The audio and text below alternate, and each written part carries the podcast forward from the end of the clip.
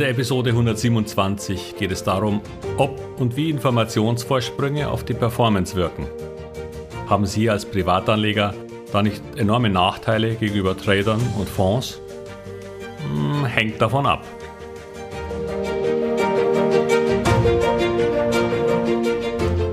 Herzlich willkommen, moin und Servus beim Podcast Aktien verstehen und erfolgreich nutzen. Mein Name ist Wilhelm Scholze. In diesem Podcast erfahren Sie, wie Sie das Instrument Aktie für Ihre Geldanlagen richtig einsetzen und dabei den Großteil der Profis hinter sich lassen können. Wie Sie teure Fehler vermeiden und am Wachstum der innovativsten Firmen der Welt partizipieren. Tipps gibt's viele. Hier geht's ums Know-how. Informationsvorsprünge. Wie wichtig sind Informationen für Ihren Anlageerfolg? Nun, ich gehe davon aus, dass auch Sie der Meinung sind, dass Informationen wirklich wichtig sind. Doch sind sie das? Ein noch relativ neuer Podcast-Hörer hat mir nicht nur ein sehr freundliches Feedback, sondern auch einen sehr interessanten Artikel zukommen lassen. Es ging um eine Studie zum Thema Informationen und Informationsvorsprünge beim Investieren in Aktien. Da dies in freier Wildbahn relativ schwierig durchzuführen ist, hat man eine Art Laborversuch veranstaltet. Dabei wurden fünf Gruppen gebildet, die alle aus Aktienhändlern bestanden. Diese wurden auf den jeweiligen Rechnern mit Unternehmensinformationen versorgt. Sie konnten also nach eigenem Ermessen handeln und dabei auch die ihnen zugespielten Informationen nutzen. Allerdings erhielten sie die Informationen nicht gleichzeitig, sondern je nach Gruppe mit einer immer größeren Zeitverzögerung. Die erste Gruppe bekam neue Informationen also am schnellsten geliefert, die zweite etwas später und so weiter. Die fünfte Gruppe allerdings bekam überhaupt keine Informationen zu den Unternehmen. Nun stellt sich die Frage, was würde man erwarten, wie diese unterschiedlichen Gruppen am Markt abschneiden. Und es kam ein doch recht erstaunliches Ergebnis dabei heraus.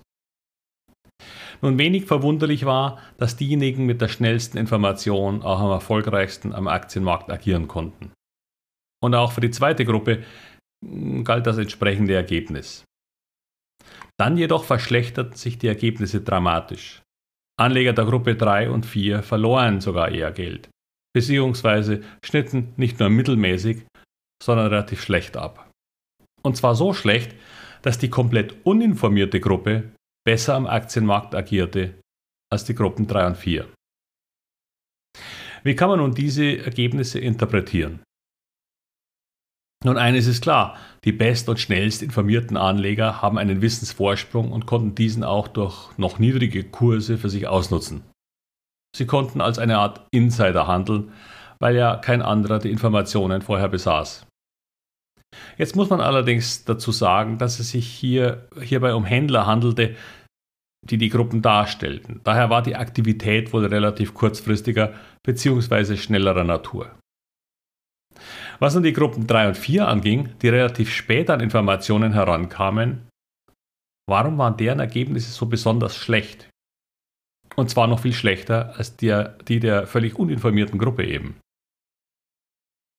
Das Problem hier ist, dass diese Menschen bzw. Händler nicht nur die Informationen später bekamen, sondern dadurch auch deutlich schlechtere Kurse, weil diese durch die frühen Händler und frühen Käufe der gut informierten bereits nach oben getrieben wurden. Und somit kaufte diese Gruppe oder diese Gruppen zu deutlich erhöhten Preisen, die die Insider dann schon wieder zum Verkauf nutzen konnten. Deshalb stellten sich deren Ergebnisse so besonders gut dar. Nichtsdestotrotz sprangen sie trotz ihrer verzögerten Informationen auf diese Aktien auf, nicht wissen, dass sie quasi am Ende der Schlange standen. Und damit kommen wir zur Gruppe 5, der Uninformierten. Denn diese Gruppe agierte überhaupt nicht aufgrund von irgendwelchen Nachrichten zu Unternehmen und sprang deshalb auch nicht auf deutlich steigende Kursen auf. Sie agierten mehr oder weniger mal mit Glück positiv und dann eben mal wieder negativ. Das glich sich irgendwie aus. Die Gruppen 3 oder 4 dagegen waren wohl meistens die Verlierer. Das Problem der meisten Aktienanleger ist jedoch, dass sie genau zu diesen beiden Gruppen Nummer 3 und Nummer 4 gehören. Denn sie lesen etwas in der Zeitung oder in einem Börsenartikel oder hören es irgendwann in einem Bericht von einem Moderator oder Kommentator.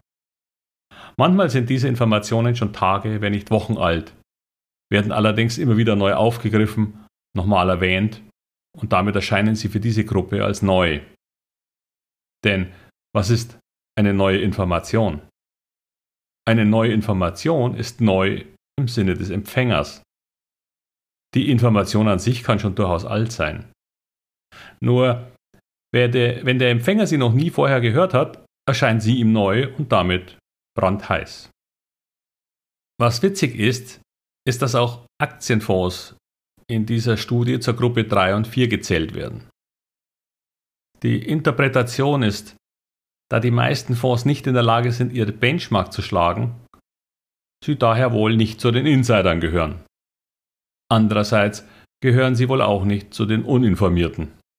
Hm, das wäre jetzt auch gemein. Allerdings sehe ich auch diese Interpretation als nicht ganz fair an, denn es handelt sich ja im Test um relativ schnelles Reagieren auf Unternehmensnews. Da können die meisten Fonds gar nicht so schnell reagieren.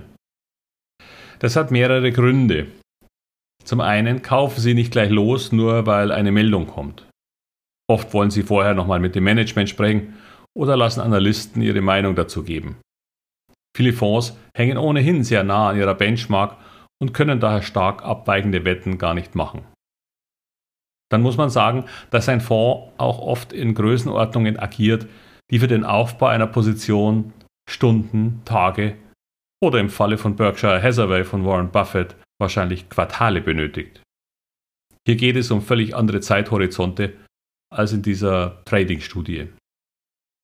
Und leider haben diese Fonds dann auch den Benchmark-Nachteil der relativ hohen Managementgebühren, welche es ihnen durchaus schwer machen. Da hat es übrigens ein Privatanleger deutlich leichter zu agieren, da er weder die Größenordnung handelt, noch auf irgendwelche Fondsregeln hören muss. Ein Privatanleger kann relativ schnell auch in einem Nebenwert seine Stücke kaufen. Aber zurück. Eines stimmt trotzdem. Auch im Nicht-Trading-Bereich sind Anleger der Gruppe 3 und 4 häufig im Nachteil. Denn die meisten verlassen sich nicht auf die Ursprungsquelle, nämlich die Unternehmensmeldung an sich, sondern überlassen die Interpretation anderen. Nur kommen diese anderen zum Beispiel nur einmal pro Woche mit einer neuen Börsenzeitschrift heraus.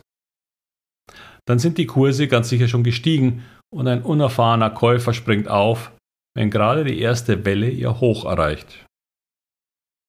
Haben Sie das auch schon festgestellt? Sie lesen eine Story und Sie finden sie gut. Die Aktie war natürlich im Vorfeld schon gestiegen, aber egal. Doch kaum sind Sie drin, geht es noch einen Tag gut und dann fängt die Aktie an zu bröckeln.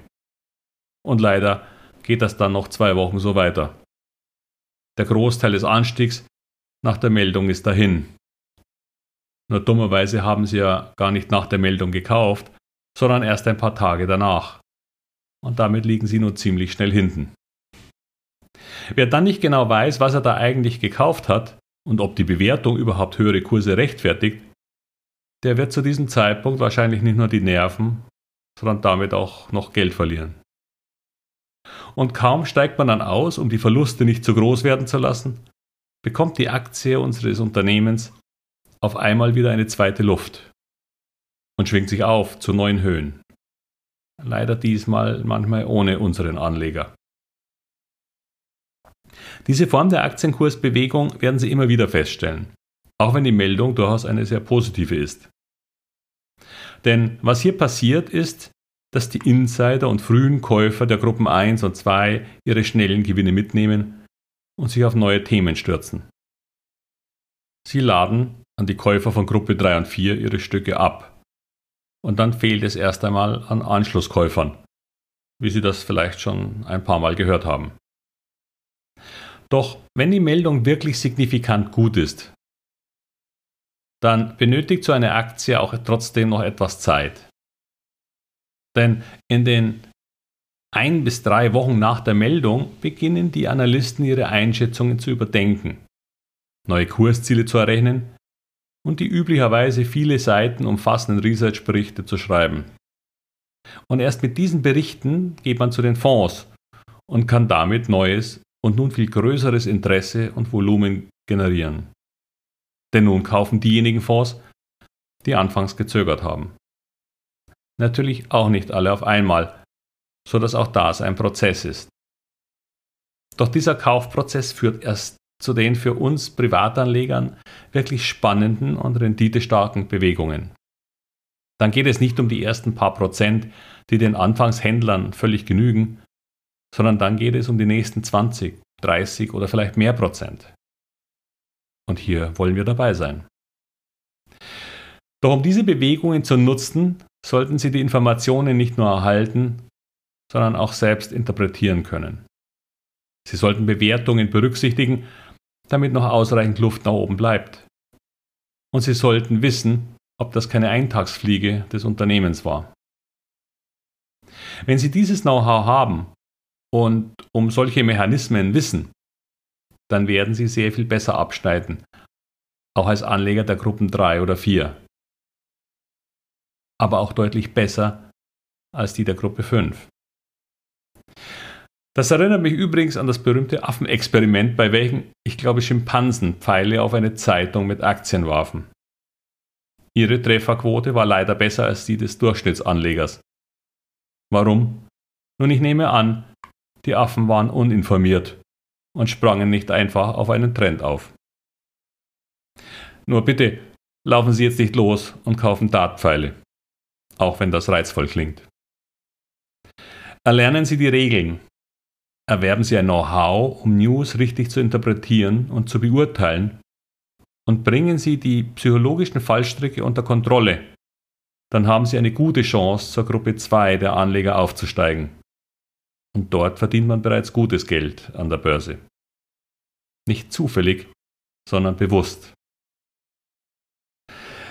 Wenn Sie Spaß an dieser Folge hatten und den Podcast insgesamt mögen, dann würde ich mich freuen, wenn Sie ihn abonnieren, ihn teilen oder Freunden und Bekannten davon erzählen. Denn Börse kann viel Spaß machen. Nicht immer und nicht jeden Tag, keine Frage. Aber auf Dauer eben schon, wenn man weiß, was man tut. Und damit wie immer alles Gute und viel Erfolg bei all Ihren Investments.